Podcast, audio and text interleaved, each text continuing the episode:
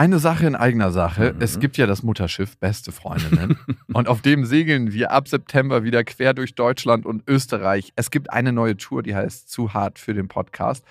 Und da kommen so ein paar Inhalte rein, die wirklich zu hart sind für den Podcast. Es gibt sehr viel Interaktion mit euch. Es wird ein Riesenspaß. Es ist immer wahnsinnig lustig, was uns die Leute danach spiegeln.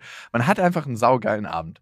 Also wir zumindest. Wir zumindest und hoffentlich auch alle anderen. Wir hatten auch letztes Mal die Erfahrung gemacht, dass beste Vaterfreudenhörer bei der Tour waren und auch sehr viel Spaß hatten. Ja, unbedingt. Und unbedingt. irritiert waren, was wir hier überhaupt machen. ja, ganz Freunde. genau. Es gibt ja Leute, die hören beste Vaterfreunde, die kennen beste Freundinnen nicht. Mhm. Und es wird eine gesunde Mischung. Also sowohl beste Freundinnen als auch beste Vaterfreundenhörer werden abgeholt. Und ihr könnt euch jetzt die Karten sichern. Die Infos findet ihr in den Shownotes und die Karten gibt es auf bestefreundinnen.de. Und es gibt nicht so viele. Also falls ihr überlegt, macht's lieber jetzt. Eins, zwei, drei. Ich habe, ich habe lieb.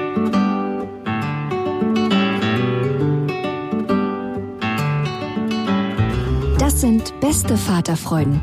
Keine bösen Wörter. Die Fremde, alte Schöpfe. Setz dich bitte hin. Der langweilige Podcast übers Kinderkriegen mit Max und Jakob. Hallo und herzlich willkommen zu Beste Vaterfreuden. Hallo. Und heute wollen wir über Patchwork reden. Das liegt ja wahrscheinlich für mich noch in der Zukunft, aber irgendwann wird es mal so weit sein. Also man weiß das nicht genau. Es ist eine sehr, sehr skurrile und merkwürdige Vorstellung, dass das Konstrukt, was wir im Moment leben, durch neue Partner bereichert wird. vielleicht. Vielleicht bist du auch so ein alter Griesgram, der ganz alleine bleibt die ganze Zeit. Naja, ich glaube das nicht. Und deine Freundin auch. Was ist es denn dann? Ist es dann trotzdem Patchwork? Dann ist es Solo-Patchwork. Dann ist es so ein Flickenteppich, wo Löcher drin sind. Mhm, klar. klar. Ich habe übrigens mit meiner Ex-Freundin schon gesprochen, ob wir nochmal neue Kinder wollen. Zusammen? Nein. Jeder für sich. Wäre auch interessant. Das wäre Nur der Kinder willen, weil der Kinder Lilla so toll geworden ist. Ja, wir passen zwar überhaupt nicht zusammen, aber unsere Kinder sind so toll geworden. Also es gibt bestimmt, dass Mit Menschen Sicherheit. einfach sagen, okay, wir ziehen das jetzt durch. Dann musst du halt immer noch mal Sex haben, obwohl du eigentlich gar keinen Bock mehr hast dazu, es ist sehr, sehr merkwürdig gewesen. Ich habe letztens Bilder von uns gesehen, wo wir so super verliebt nach Paris gereist sind. Sie hat mir die geschickt. Ich weiß nicht, ob sie auf dem Handy ausgemistet hat oder was sie gemacht hat. Es war sehr skurril zu sehen und ich habe richtig gemerkt, wie alles sich dagegen in mir gewehrt hat, dieses Gefühl zuzulassen, wie es einmal war, verliebt zu sein und im Urlaub zusammen zu sein. Mit ihr oder generell? Nein, mit ihr. generell. Ich bin jetzt nicht so ein. Das wäre meiner, würde meiner Griesgram-Theorie zutreffen. Speaking of Griesgram, ne? Wir kriegen ja immer Bewertungen auf iTunes. Ihr könnt uns ja abonnieren auf Spotify, Deezer und iTunes und genau auf iTunes könnt ihr auch Bewertungen hinterlassen. Und das hat getan die CD 61K. Vielleicht ist das ihr Monatseinkommen. Ich höre euren Podcast, obwohl ich gar keine Kinder habe. Einfach, weil ich es total gern mag, wie ihr euch unterhaltet aber lieber über Kinder als über Frauen, da ihr oft sehr abschätzig seid und ich Angst habe, dass mein Freund mal genauso über mich denken könnte, wie Max über seine Freundin redet. Jawohl. Ich glaube, ich glaube, Siri hat, da hat eine Namensverwechslung. Ich glaube doch. ja, aber ich freue mich trotzdem, dass du dich so krass gefreut hast. Du, ähm, aber liebe, wie heißt sie nochmal? Silly? Liebe Silly, ich glaube, dein Freund denkt jetzt schon so über dich in Teilen. Also zu sagen. Woher weißt du denn das? Er ist ein Mann. Aber nicht alle Männer denken abschätzig über Nein, Frauen. Wir denken ja nicht abschätzig, aber ich glaube, eine gewisse Wahrheit verbirgt jeder Mann vor seiner Partnerin oder vor Frauen, mit denen er zu tun hat. ja, ich, klar, und auch jede Frau denkt in Teilen genau. abschätzig über einen Mann, so von wegen, ah, den kriegst du nicht mehr hoch, ey, was bist du für ein Mann? oder was auch immer einen da durch den Kopf geht. Und ich glaube, das mag sich manchmal abschätzig anhören, was ich sage. Und ist es auch? es ist auch abschätzig, keine Frage, wenn das bei dem ankommt. Und doch muss ich sagen, schätze ich auch ganz viele Sachen an ihr. Das ist so eine, so eine Mischung. Also es ist halt nicht nur Licht und es ist nicht nur Schatten. Es ist einfach alles dabei. Es ist so, als ob man durch den Park läuft und mal fällt auf einen Teil der Wiese Schatten und mal auf einen Teil das Licht. Und wenn die Sonne wandert, dann wandert auch der Schatten und das Licht. Wow. toll. Ganz, ganz toll. Schönes Baumbild, was du da aufmachst. das geheime Leben der Bäume. Aber wünschst du dir denn eine Freundin oder eine Partnerin in Zukunft, die nur im Licht strahlt? Also weil du gerade so von Ach, Licht Das gibt's doch überhaupt ja, nicht. Ja eben. Also das erste, was ich denke heutzutage, wenn ich eine Frau kennenlerne, mhm. und das soll nicht der verbitterte Griesgram, ich höre es mir gerne an. Eine Frau mhm. und auch sie hat ihre Themen. Natürlich es gibt keine Frauen ohne Themen. Und ich habe ja auch meine Themen. Und deswegen lernt man sich mit denen kennen. Aber wenn ich schon merke innerhalb der ersten zwei Treffen, dass sich das so rauskristallisiert, muss ich sofort sagen Abbruch, weil ich mich nicht frage, was da noch kommt dann. Hm. Also wenn eine Frau schon so in den ersten zwei Treffen ihre ganze problematische Persönlichkeit offenlegt, Ja. Dann ist es für mich auf jeden Fall ein Zeichen dafür, dass man sich nicht mehr so oft trifft. Flucht. Aber wie geht's dir denn? Ja, ich wollte es noch erweitern. Es gibt eigentlich keinen Menschen, der nicht seine Themen mitbringt. Also man muss es nicht auf Frauen reduzieren. Hey, ich habe doch auch gesagt, Ja, ja, ich alle weiß. Menschen. Ich, ich habe ja es auf Frauen vor allem erstmal reduziert. Deswegen alle Menschen. Ich bin hier der. Aber du hast schon recht, es ist schon schwierig am Anfang, wenn jemand sofort seinen ganzen Müll auslädt auf einem und man das Gefühl hat, Moment mal, ich muss hier die positiven hellen Flecken suchen. Deswegen habe ich ja gefragt, ob du dir eher jemanden wünschst, der strahlt wie ein Engel und die Schattenseiten eigentlich gar nicht so richtig Schattenseiten sind, sondern nur so ein bisschen, so leicht, es wird so ein bisschen dunkel, als hätte jemand mal kurz eine Wolke vor die Sonne gehängt. Ja, was mir viel wichtiger ist, dass jemand selbst reflektiert ist und gewillt ist, an sich zu arbeiten und an seinen Themen, ne? Und auch wirklich gewillt. Hm. Alles andere, finde ich, ist im Hintergrund. Und klar ist, dass jeder in irgendeiner Weise was mitbringt und das ist auch in Ordnung und dann macht man es halt zusammen. Aber was ich auch nicht will, ist so eine Schwere im Alltag. Das meine ich. So, wo man sich denkt, alles ist schwer und alles ist furchtbar. So, So, eine Menschen gibt es. Ja, wo jeder Gang, wo der Gang schon abzeichnet, wie die Beziehung ablaufen wird. Und die Beziehung zum Leben vor allem. Ja, und die ist genau. ja viel wichtiger. Ja. definitiv. Und für mich ist dann auch immer die Frage, wenn man mal neue Partner hat, ne, und ich kann mich noch schwer da rein versetzen gedanklich, wann stelle ich eine neue Partnerin meine Tochter vor? Und wie? ja, Als was? und wie wird das für sie sein? Weil sie kennt ja ihre Mama und mich eigentlich immer nur als Pärchen, Mhm. was sich nicht küsst oder nicht umarmt so viel, also keine körperliche Zuneigung hat, ne? Ja. Und das ist auch ein ganz krass weirdes Bild, da habe ich mir drüber Gedanken gemacht, wie das für sie ist. Und ich weiß, wenn ich ihre Mama umarme, so zur Begrüßung oder so, dass sie immer ganz aufmerksam und hellhörig wird, weil das für sie eher fremd ist. Ja. Und was kriegt sie von uns für ein Bild vorgelebt, von Partnerschaft? Ne? Mhm. Und nimmt sie das für sich vielleicht auch an in irgendeiner Form? Also lernt sie dadurch schon, wie Partnerschaft funktioniert? ihre Partnerschaft oder ihr Bild von Partnerschaft wird tatsächlich dadurch geprägt. Und darum ist es für mich vielleicht auch gut, eine neue Freundin irgendwann zu haben, wo Ja. sie da auch nochmal eine andere Prägung kriegt von Partnerschaft und wie das funktionieren kann. Mhm.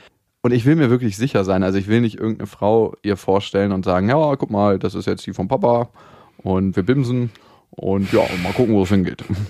Aber ich meine, so ist es äh, sinnvoll, sich schon jetzt zu sperren, vielleicht auch vor neuen Erfahrungen. Also das beinhaltet ja automatisch, dass du versuchen willst, so einen Schutzaurahmen aufzubauen, dass du halt nicht in so eine Situation kommen willst, dass du immer wieder neue Frauen kennenlernst. Also ich kann mir schwer vorstellen, dass du jetzt, wenn du dich für neue Frauen interessierst, sofort die eine findest und dann zu deiner Tochter rennen kannst sagen, hey, du musst dir was erzählen. Ich habe die Frau gefunden, mit der wir jetzt für immer zusammenbleiben. Du kannst sie jetzt eigentlich schon Mama nennen.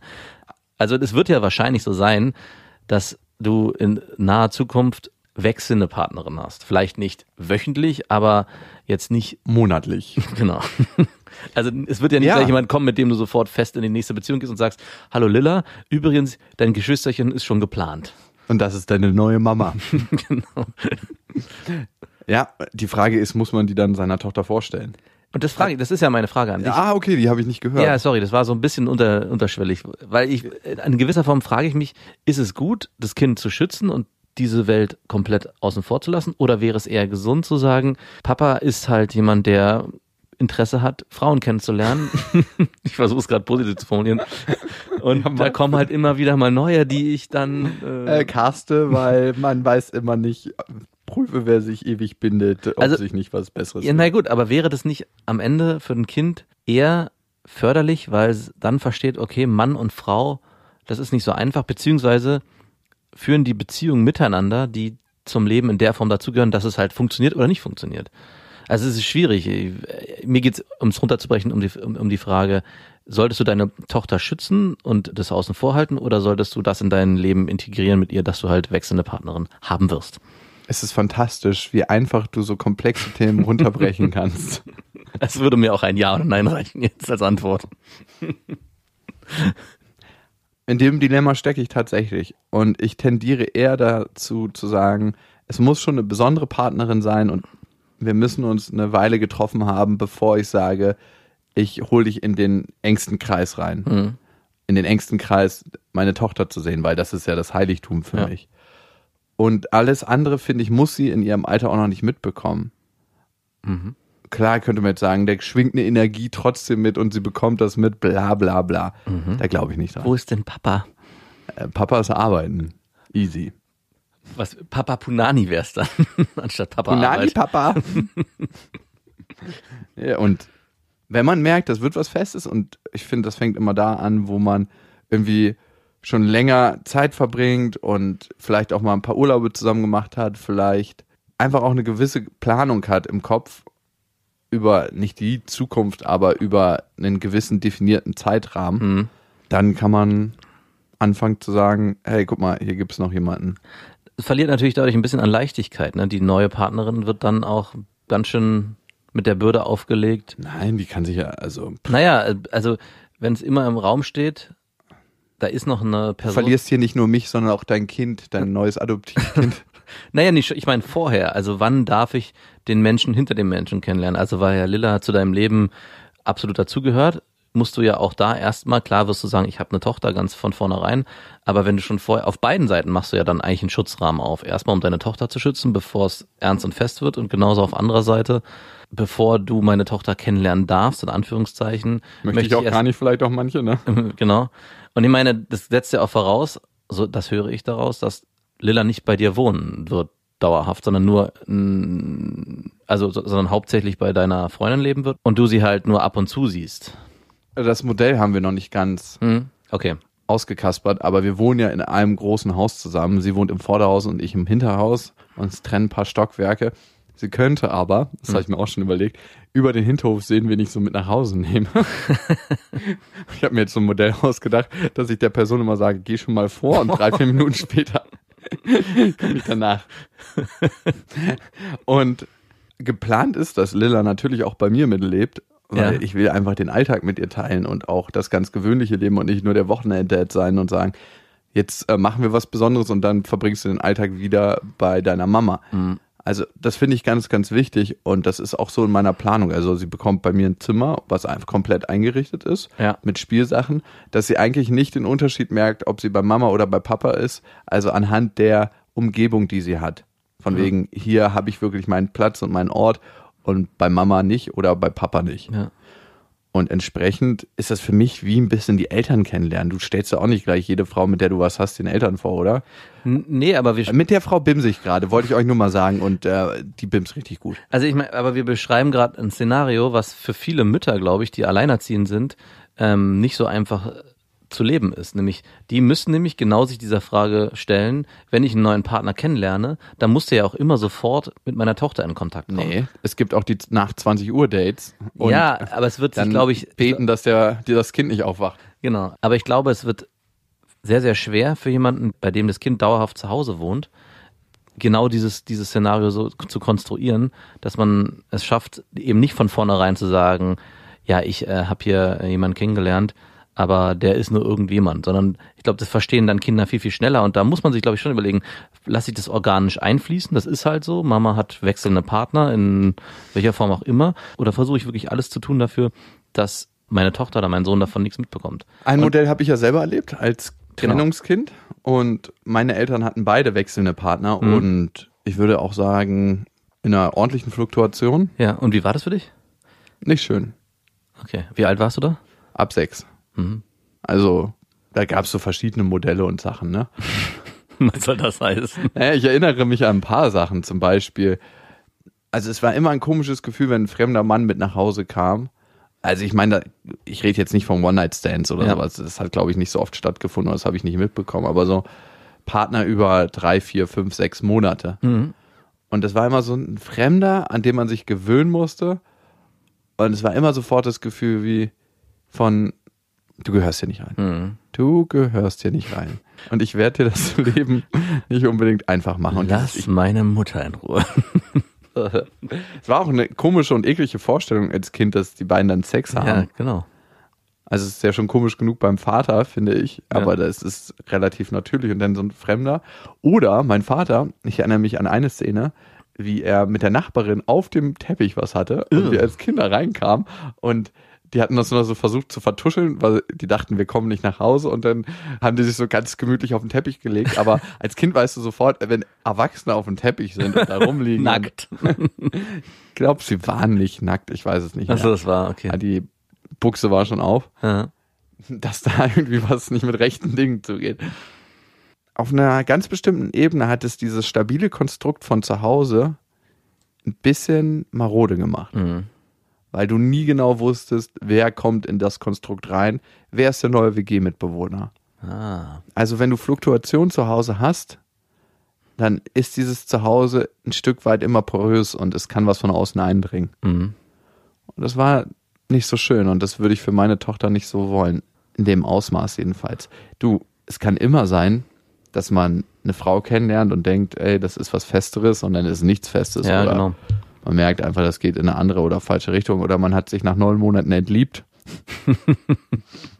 Trotz Kind nach neun Monaten. Ja, das kann ja alles passieren. Was ich auch spannend finde, ist, wenn dann, und so war es ja bei meinem Vater, eine neue Partnerin dazu kommt und man mit der auch ein Kind hat. Ja, genau. Und ich weiß für mich, dass ich ziemlich sicher nicht nur ein Kind haben möchte in meinem Leben. Ja. Ich könnte mir sogar vorstellen, drei Stück ungefähr. Drei Stück. Und Drei Stück. Nach Lilla? Nee. Nach Lilla plus drei oder insgesamt Nach drei? Lilla plus zwei. Drei könnte ich mir auch gut vorstellen. Ja, für dich, oder? Ja, aber ich würde gern bei dem nächsten Kind die ersten zwei Jahre eigentlich äh, skippen und das Kind direkt mit zwei Jahren aus dem Leib der Mutter holen. Oh. Also wenn es da lange drin dr- bleiben könnte, bis es zwei Jahre. Genau. Damit ich nicht diesen ganzen Anfangsklatter. Der ist zwar süß und nett, aber der kostet halt auch sehr, sehr viel Kraft. Da könntest du doch das klassische Vatermodell von 1950 einfach durchziehen und ab und zu mal gegen die Scheibe vom Kinderzimmer klopfen. Hallo, ich bin da.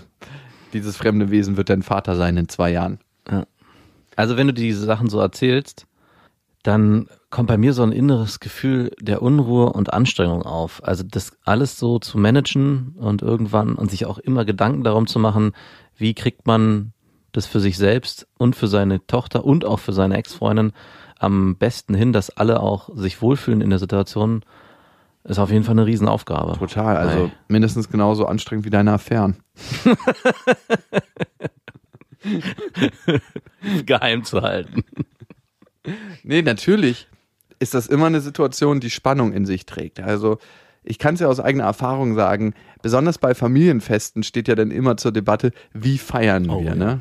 Das ist wirklich und ich habe oft von außen gehört, das ist toll, dass bei euch alles so harmonisch läuft und Ja. alle miteinander feiern und so. Von mir Also- zum Beispiel. Ja, von dir zum Beispiel. Aber dann kriegst du nicht mit, was für Spannungen trotzdem da sind zwischen meiner Mutter und der mittlerweile Ex-Freundin von meinem Vater, mit der mein Halbbruder hat. Und da gab's immer Spannung und irgendwie immer ein Konkurrenzkampf, obwohl die schon so lange auseinander sind. Und natürlich stört dich das als Mann nicht so wirklich, aber trotzdem stört dich das als Familienmitglied, wenn das nicht so ganz harmonisch ist. Und klar, in einer normalen Familie ist es auch nicht harmonisch, Nee. aber dieses Grundgerüst ist einfach Ja. relativ fest und von da aus streitest du dich. Aber wenn jeder erstmal seine Platzordnung und seine Ja. Rangordnung festlegen muss, das ist ein ganz anderer Schnack. Ja, jedes Mal wieder neu, ne? Bei jedem neuen Treffen. Mhm. Und wer gehört alles dann auch dazu? Die Frage stellt sich ja dann auch nochmal. Ne? Bei welcher Familienfeier lade ich wirklich alle ein oder lade ich welche nicht Mhm. ein? Wie sind die einzelnen Konstellationen untereinander?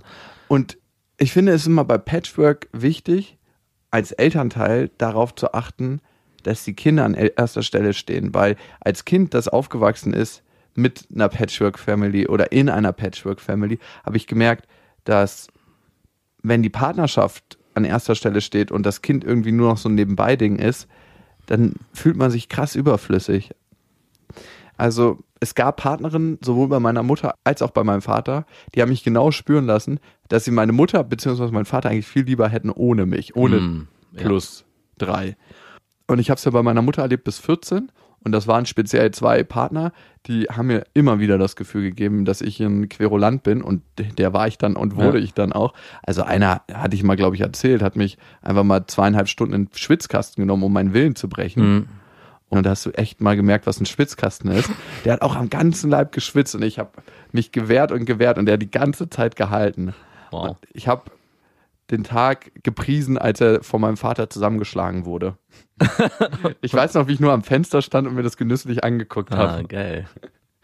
Und ich habe mir auch zu dem Zeitpunkt immer geschworen, wenn ich mal stark genug bin, werde ich mir den auch noch mal vorknöpfen. Und ist es soweit? Der wäre schon lange soweit, der Mann. Nee, äh, ja, aber hast du ihn? Irgendwann tat er mir dann leid, als ich die Kraft habe und habe mir überlegt, wie wäre es, wenn ich auf so einen Mann über 50 eindresche und dann stelle ich eigentlich das gleiche Dominanzverhältnis her, wie ich das damals erfahren habe.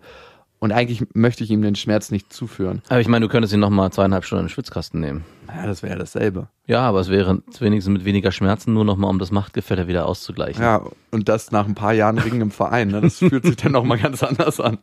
Das ist ein richtig saftiger Schwitzkasten. Ja, also wärst du gern dabei und würdest du dir das angucken? Ich würde es gern filmen, ja. Die kompletten zwei Stunden durch. Zweieinhalb, sorry. Zwei Stunden Schwitzkasten halten ist auch schon richtig anstrengend. Also nicht nur sich da drin zu wehren, sondern den zu halten. Aber irgendwann ließ die Wut gegen ihn nach und ich konnte eher sein eigenes Unvermögen sehen. Aber was geblieben ist, dieses Gefühl von nicht willkommen sein. Und auch auf der Seite meines Vaters habe ich das erlebt. Der hatte eine richtig falsche Schlange als Freundin. Mhm. Und die war, wenn er da war, immer sehr freundlich. Aber wenn er nicht dabei war, war die immer so richtig hinterhältig. Mhm. Und die habe ich einfach nur gehasst. Und die hast du in den Schwitzkasten genommen. Hm, Ich fand die auch körperlich dann überhaupt so eklig, dass ich eigentlich die nicht anfassen wollte. Wenn du jemanden so innerlich nicht magst, dann Ja. findest du ihn körperlich Ja. auch richtig abstoßend. Ja. Und da habe ich immer das Gefühl gehabt, wenn wir in Urlaub gefahren sind, so jeder Blick, den ich bekommen habe, wenn ich dann aufs Auto zugelaufen bin mit meinen Taschen, so, "Hm, der ist auch dabei. Und da habe ich das erste Mal wirklich die Macht von Frauen gespürt, die nicht aufrichtig sind. Weil die Intrigen, die die gesponnen hat, habe ich so vorher noch nie erlebt. Und ich habe das Gefühl, dass sie viel, viel raffinierter war als alle Ex-Freunde von meiner Mutter. Von meiner Mutter, die Ex-Freunde hast du es immer direkt gespürt und die haben es immer ziemlich knallhart ausgetragen. Ja. Aber du konntest dir sicher gehen, dass die keine Intrige hinter deinem Rücken gesponnen haben. Bei ihr wusstest du das nicht. Und das Gefühl war eigentlich viel, viel ekliger. Hm. Weil du immer irgendwie auf der Hut sein musstest. Zwei Stunden Schwitzkasten, danach ist auch gut. Danach weißt du, alle sind erschöpft, die Hunde haben sich gebissen, jeder geht wieder in sein Körbchen und du weißt, an dem Abend kommt nichts mehr. Ja. Aber du weißt nicht, was ansteht, wenn du so eine Stiefmutter hast. Bei der warst du zweieinhalb Jahre im emotionalen Schwitzkasten. Auf jeden Fall. Das war eine Frau, die mich einen anderen Blick auf Frauen generell. Ich wollte gerade sagen, du durftest aber schon mal in das Klischeebild der manipulierenden Frau hineingucken und das für dich mitnehmen, für dein Dating-Game. Hm, eine tolle Lektion, die mir das Leben da beschert hat. Was du beschrieben hast, wenn du mit deiner Familie zu Familientreffen zusammenkommst und dass dann jeder sich neu ausloten muss und du dann möchtest, dass die Kinder in der Situation eigentlich am wichtig- wichtigsten sind und auf deren Bedürfnisse geachtet wird, das sehe ich absolut genauso. Und ich glaube, was für die Erwachsenen noch dazu gehört, ist, dass man von vornherein einen klaren Rahmen schafft. Also mir fällt es zum Beispiel auch auf, dass ich mit meinem Onkel von väterlicherseits haben wir beide, mein Bruder und ich, mein Bruder etwas besser, sehr schlechten Kontakt. Von Anfang an war das schwierig und mittlerweile ist er eigentlich eingeschlafen von meiner Seite aus und, und auch von deren Seite. Und man hört immer nur so bei Familientreffen so hinten, hinterrücks, ja, die beschweren sich ja auch, dass du dich gar nicht mehr meldest. Meine ich, hm, naja, er meldet sich auch nicht. Das ist so ein gegenseitiges Ding und mein Leidensdruck ist nicht hoch genug. Und was mir da immer wieder auffällt, ist, dass eigentlich, und da bin ich fest der Überzeugung, meine Eltern den Rahmen hätten schaffen müssen, Ja. um einen guten Kontakt aufzubauen. Also zumindest vorher zu gucken, wie sehen die Familientreffen aus, sind die Kinder da anwesend, wie kann der Kontakt zwischen uns aussehen, damit dann die Kinder auch entsprechend Zugang haben zu Onkel und Tante. Und ich glaube, bei einer Patchwork-Familie ist es noch, noch viel wichtiger, dass die Erwachsenen vorher diesen Rahmen auch herstellen. Ja, Patchwork ändert für mich nichts an dem Verhältnis zu meinen Schwestern und zu meinem Bruder. Nee. Ne? Und ich finde es sehr, sehr wichtig, Familie vorzuleben für sein Kind. Und für mich bedeutet das, und natürlich auch, muss man dazu sagen, ist es eine krasse Arbeitserleichterung, wenn ich zu meiner Schwester oder zu meinen Schwestern fahre und da sind schon andere Kinder und man hat die so als Herde. ja, es ist doch einfach so, Ja, wie, so. wenn sich die dörfliche Gemeinschaft trifft und die Kinder beschäftigen sich untereinander. Für alle ist es eine Win-Win-Situation. Ich habe das nie verstanden, warum Eltern immer wieder zusammenkommen und die Kinder kommen zusammen. Ich dachte, wie anstrengend und langweilig. Aber es ist einfach so, dass es viel, viel entspannter ist am Ende. Und meiner Tochter das Gefühl zu geben, bei deiner Tante bist du genauso sicher wie bei mir. Wenn mir mal was zustoßen sollte, und das ist eine interessante Frage, zu wem würdest du eigentlich, dass deine Tochter geht dann und dein Sohn? Wenn Also- mir was zustößt, Ja, zu den Eltern deiner Freundin, zu deinen eigenen Eltern oder zu deinem Bruder? zu den Eltern meiner Freundin. 100 Prozent? 100 Prozent. Und vielleicht noch mein Vater, Ab und zu mal als Spielpartner. Old Daddy. Genau. Ich hatte von Anfang an auch immer wieder versucht, meinen Bruder mehr zu integrieren, dass er mehr Kontakt zu meiner Tochter hat. Und das hat nicht so richtig funktioniert. Er hat zwar am Anfang immer versucht, sich zu verabreden mit uns, aber dadurch, dass er selber keine Kinder hat, war das für ihn in seiner Lebenswelt halt schwer. Ich meine, es kam dann oft nach der Arbeit die Frage, ob er jetzt noch vorbeikommen könnte. Er wäre um 19.30 Uhr da bei einem halbjährigen Kind, wo ich sage, hm, schwierig.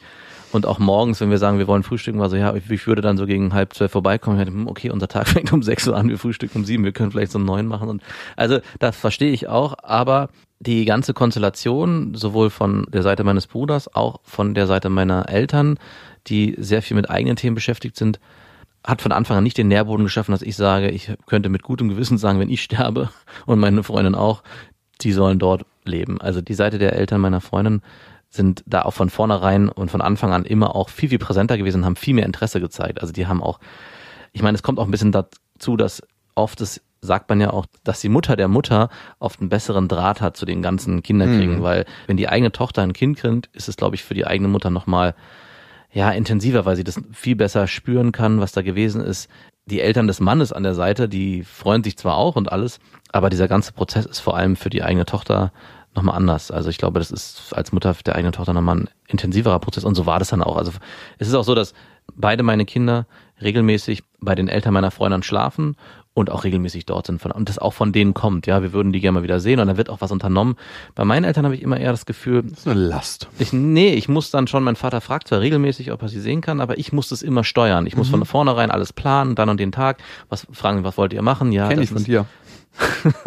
Siehst du? Und dann denke ich so, ey, ich würde gerne, dass ihr mir sagt, was ihr machen wollt. Wenn ihr sie abholen wollt, wir können dann gerne den Tag ausmachen und dann plant ihr Denk das dich in dieses Mindset rein, wenn wir ein Problem haben. Ja, mache ich. Wie viel deiner Familienmitglieder müssten wegsterben, dass du mir deine Kinder anvertraust? Äh, es müsste, glaube ich, äh, okay, du bist eine Patchwork-Familie mit getrenntem, hm, schwierig. Minus. Und da kommen noch mehrere Frauen in Zukunft dazu. Das ist ein Risikofaktor. Also rein menschlich äh, nicht so viele, rein praktikabel von dem, was äh, Vor deinen eigenen Eltern? Mm, puh, finanziell ja. Du ekliger Mensch.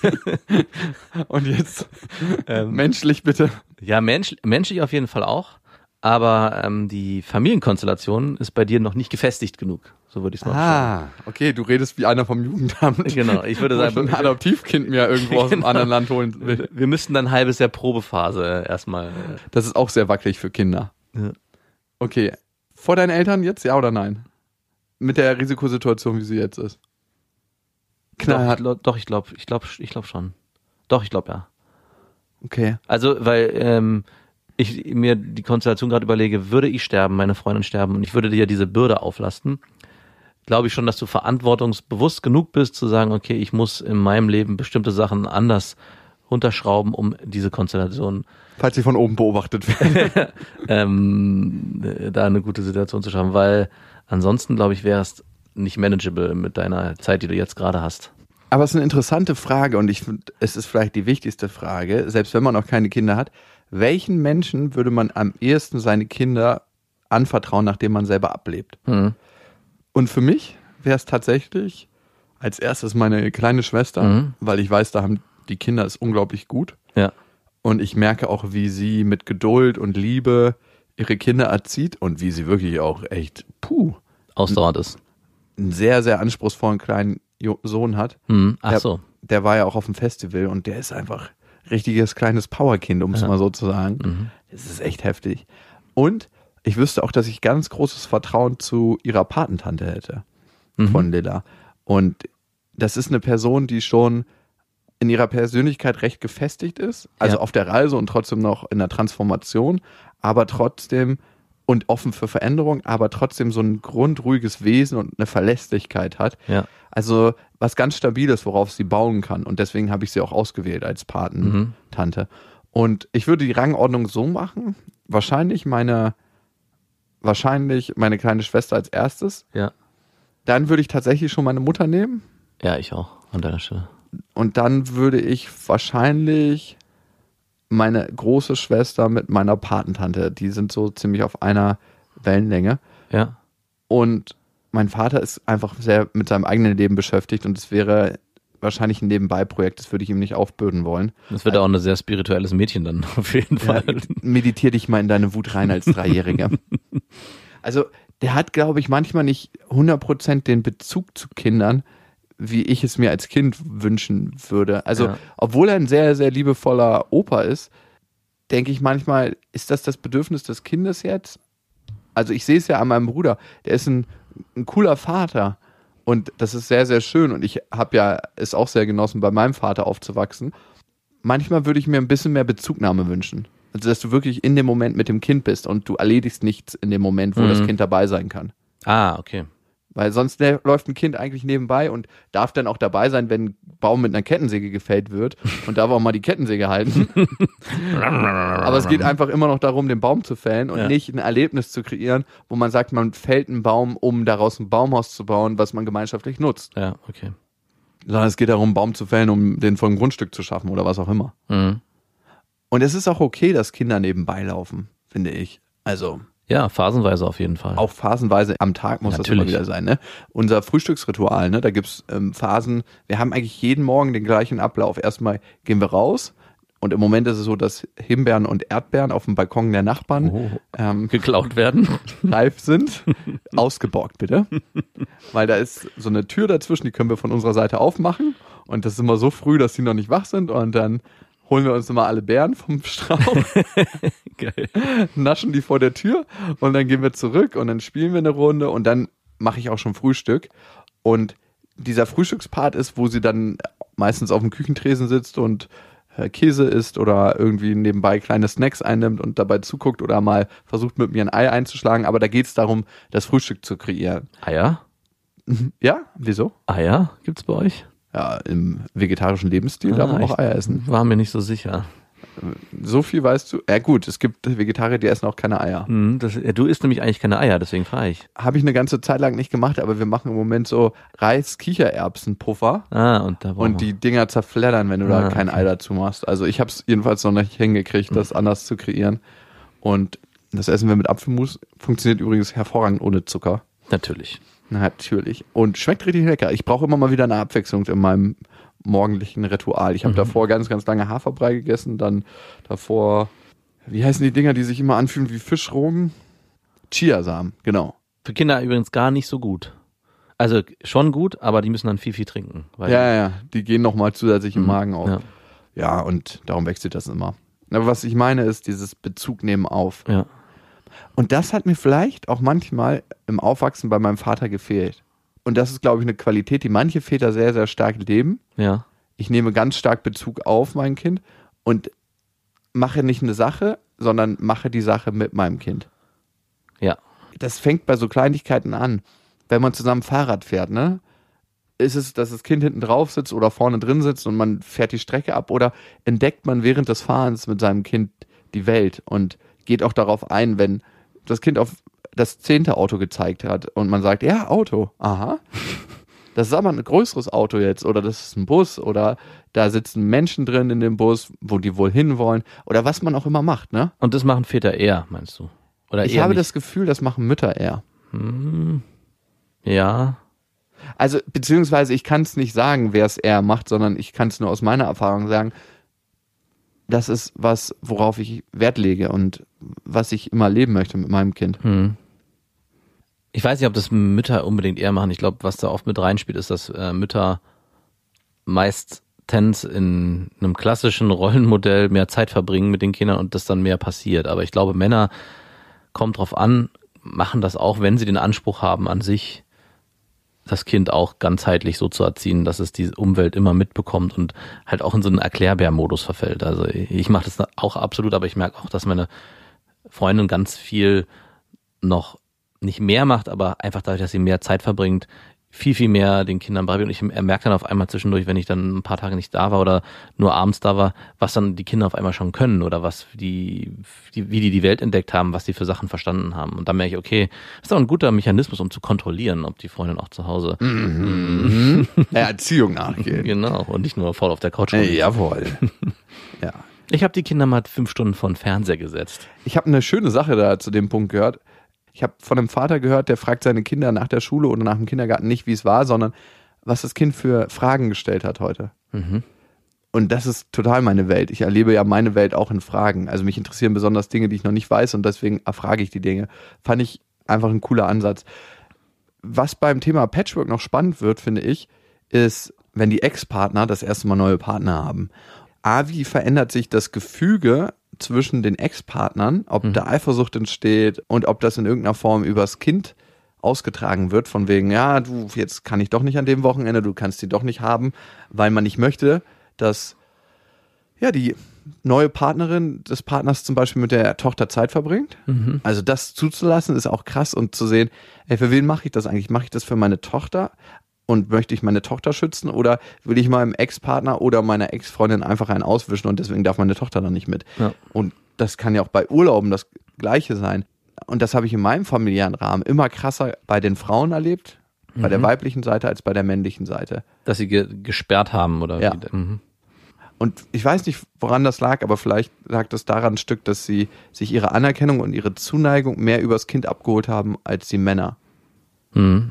Könnte ich mir gut vorstellen, ja.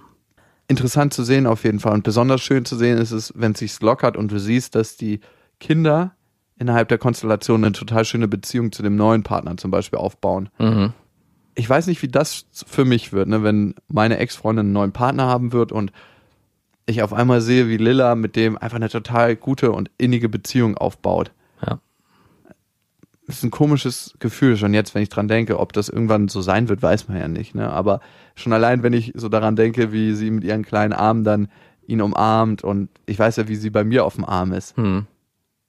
Ja, da auch loszulassen, ne? Also das Gefühl zu sehen, Mhm, zu wissen, ich muss akzeptieren, dass sie den neuen Freund, wenn es irgendwann soweit sein sollte, mehr liebt als mich. vielleicht nicht mehr, aber auch liebt äh, auf die Art und Weise, wie sie es für sich halt äh, braucht in der Konstellation. Und das stelle ich mir schon schwer vor, das zuzulassen. Ich weiß nicht, ob man sagen kann, das Kind muss sich aufteilen und man muss was abgeben von dem, was man eigentlich vorher nur für sich hatte. Aber ich glaube, ein bisschen fühlt sich schon so an, dass man eigentlich das Gefühl hat, ich muss meine Tochter teilen. Mhm. Und da wirklich sich frei zu machen und zu sagen, ich lasse das zu, weil ich weiß, für meine Tochter ist das das Beste, anstatt dass ich irgendwie in so eine Erpressungsmethodik komme und immer sage, na ja, aber ich bin ja dein Papa. Nur du darfst zu mir Papa sagen. Nur, dass du es weißt. Und sonst gibt's Weihnachten nicht so viel Geschenke, das weißt du. Ja, in so eine Didaktik. Nein, ich weiß, aber erschreckenderweise gibt's mit Sicherheit sehr, sehr viele, Ja. die so unterbewusst handeln. Ja. Ja, total. Oder auch bewusst. oder Männer, die zum Beispiel ihre finanziellen Mittel vorher unterstützend bei der Frau eingesetzt haben und sobald die erfahren, dass die Frau einen neuen Freund hat, sofort sagen, Cut. Mhm. Also, wo ich mich frage, hältst du dir eine moderne Prostituierte oder was ist da bei dir los? Und ich würde ja auch immer wissen, dass durch die Frau auch mein Kind versorgt ist. Ja. Und ich will ja auch, dass das gut stattfindet. Aber man darf sich natürlich auch nicht erpressbar machen. Aber Hm. Naja, man gut, ist aber erpressbar. In dem Modell kann man schon überlegen, ob es ab einem gewissen Punkt notwendig ist, die Essensmarken zu verteilen. vielleicht auch so Gutscheine. Essensgutscheine. Ob es notwendig ist, dass man die Familienkonstellation Mutter, Tochter unterstützt oder ob man nur noch die Tochter unterstützt. Also dass man der Mutter Geld gibt fürs Kind, wenn beide vielleicht auch wieder voll in der Arbeit und voll, voll arbeiten oder der, Ma der neue Mann in Anführungszeichen genug verdient, um auch diese Patchwork-Familie, was es ja ist, zu finanzieren oder die Mutter auch entsprechend viel arbeitet, dass sie genug Geld reinbringt. Ist es dann auch notwendig, als leiblicher Vater das ganze System zu unterstützen oder reicht es dann, die Tochter zu unterstützen oder den Sohn zu unterstützen? Kommt immer ein bisschen drauf an, was sie sich für Handtaschen kaufen wollen. Das natürlich. Und wie sehr man die anderen noch in der Hand haben will. Ne? Oh, gutes Stichwort, ne? Geld und ich glaube Geldfluss, das ist für viele Männer auch eine Art Kontakt zu halten und eine Art Einfluss. Kontrolle aus- auszuüben, ja. Ja, ja, total. Und da muss man sich selber fragen und da muss ich mich auch fragen, wie viel Kontrolle will ich behalten? Alles. Die komplette Kontrolle. 100% Grip auf nassen Straßen. Mit 340 in der Kurve. Ich finde immer das Krasse im Leben ist, es ist logisch, aber ich mache mir das manchmal bewusst. Alle Entscheidungen, die wir treffen, basieren auf Erfahrungen, die wir bisher im Leben gemacht haben. Mhm. Entweder beobachtet oder selbst gemacht haben. Mhm. Und all das, was in der Zukunft in Anführungsstrichen kommen wird, ist eigentlich nur eine Projektion aus den Erwartungsrechnungen unserer Vergangenheit. Uh, wow. Weil wir haben ja keine andere Bezugsquelle. Und oftmals kommt es ganz, ganz anders und fühlt sich ganz anders an, als man denkt. Ja. Und ich glaube, damit werde ich einfach jetzt in die Zukunft gehen. Was anderes bleibt mir auch nicht übrig. das bleibt ja auch nicht übrig. Das waren Beste Vaterfreuden mit Max und Jakob. Jetzt auf iTunes, Spotify, Deezer und YouTube. Der 7-One-Audio-Podcast-Tipp. Hallo, ich bin Lynn. Und ich bin Leo. Ihr kennt uns vielleicht schon vom True Crime Podcast Mord auf Ex. Eigentlich sprechen wir da ja jede Woche über Verbrechen. Aber da gibt es ja noch ein anderes Thema, das die Menschen und uns schon immer fasziniert hat. Die Liebe. Krasse Geschichten, die wirklich passiert sind. Bonnie und Clyde zum Beispiel. Cleopatra und Caesar Oder Diana und Charles. oder halt Camilla. Liebe gibt's bei True Love aber auch nicht nur im klassischen Sinne. Es geht auch um Familie, um die Liebe zum Beruf oder sich selbst oder Freundschaft. Am besten sind ja auch eh die Filme, wo dann am Ende steht, nach einer wahren Begebenheit. Das sind so Geschichten, die kannst du dir eigentlich gar nicht ausdenken. Ja. Und das gibt's jetzt eben als Podcast. Und das Ganze heißt True Love. Ja, der Name sagt's eigentlich schon. Aus True Crime wird True Love. Krasse Geschichten, Plot-Twist und verrückte Protagonisten. Es ist also in anderen Worten ein Podcast für alle, die True Crime hassen, aber auch für alle, die True Crime lieben. Macht euch bereit für ein neues Podcast-Genre, True Love. Oh, ich kann es gar nicht abwarten, euch die Geschichte zu erzählen von zum Beispiel dem Jungen, der nach seiner Mutter gesucht hat. Jahrelang, auch wenn ich wahrscheinlich dabei heulen werde. Oder die Geschichte von Sissy. Also der Film ist nichts dagegen. Ab dem 20. Oktober, überall wo es Podcasts gibt, True Love. Echte Geschichten, wahre Liebe. Voller Werbespruch, oder? Ja, aber es ist ja auch schön. Der Podcast macht ja glücklich. Ja, deswegen jetzt am besten direkt abonnieren.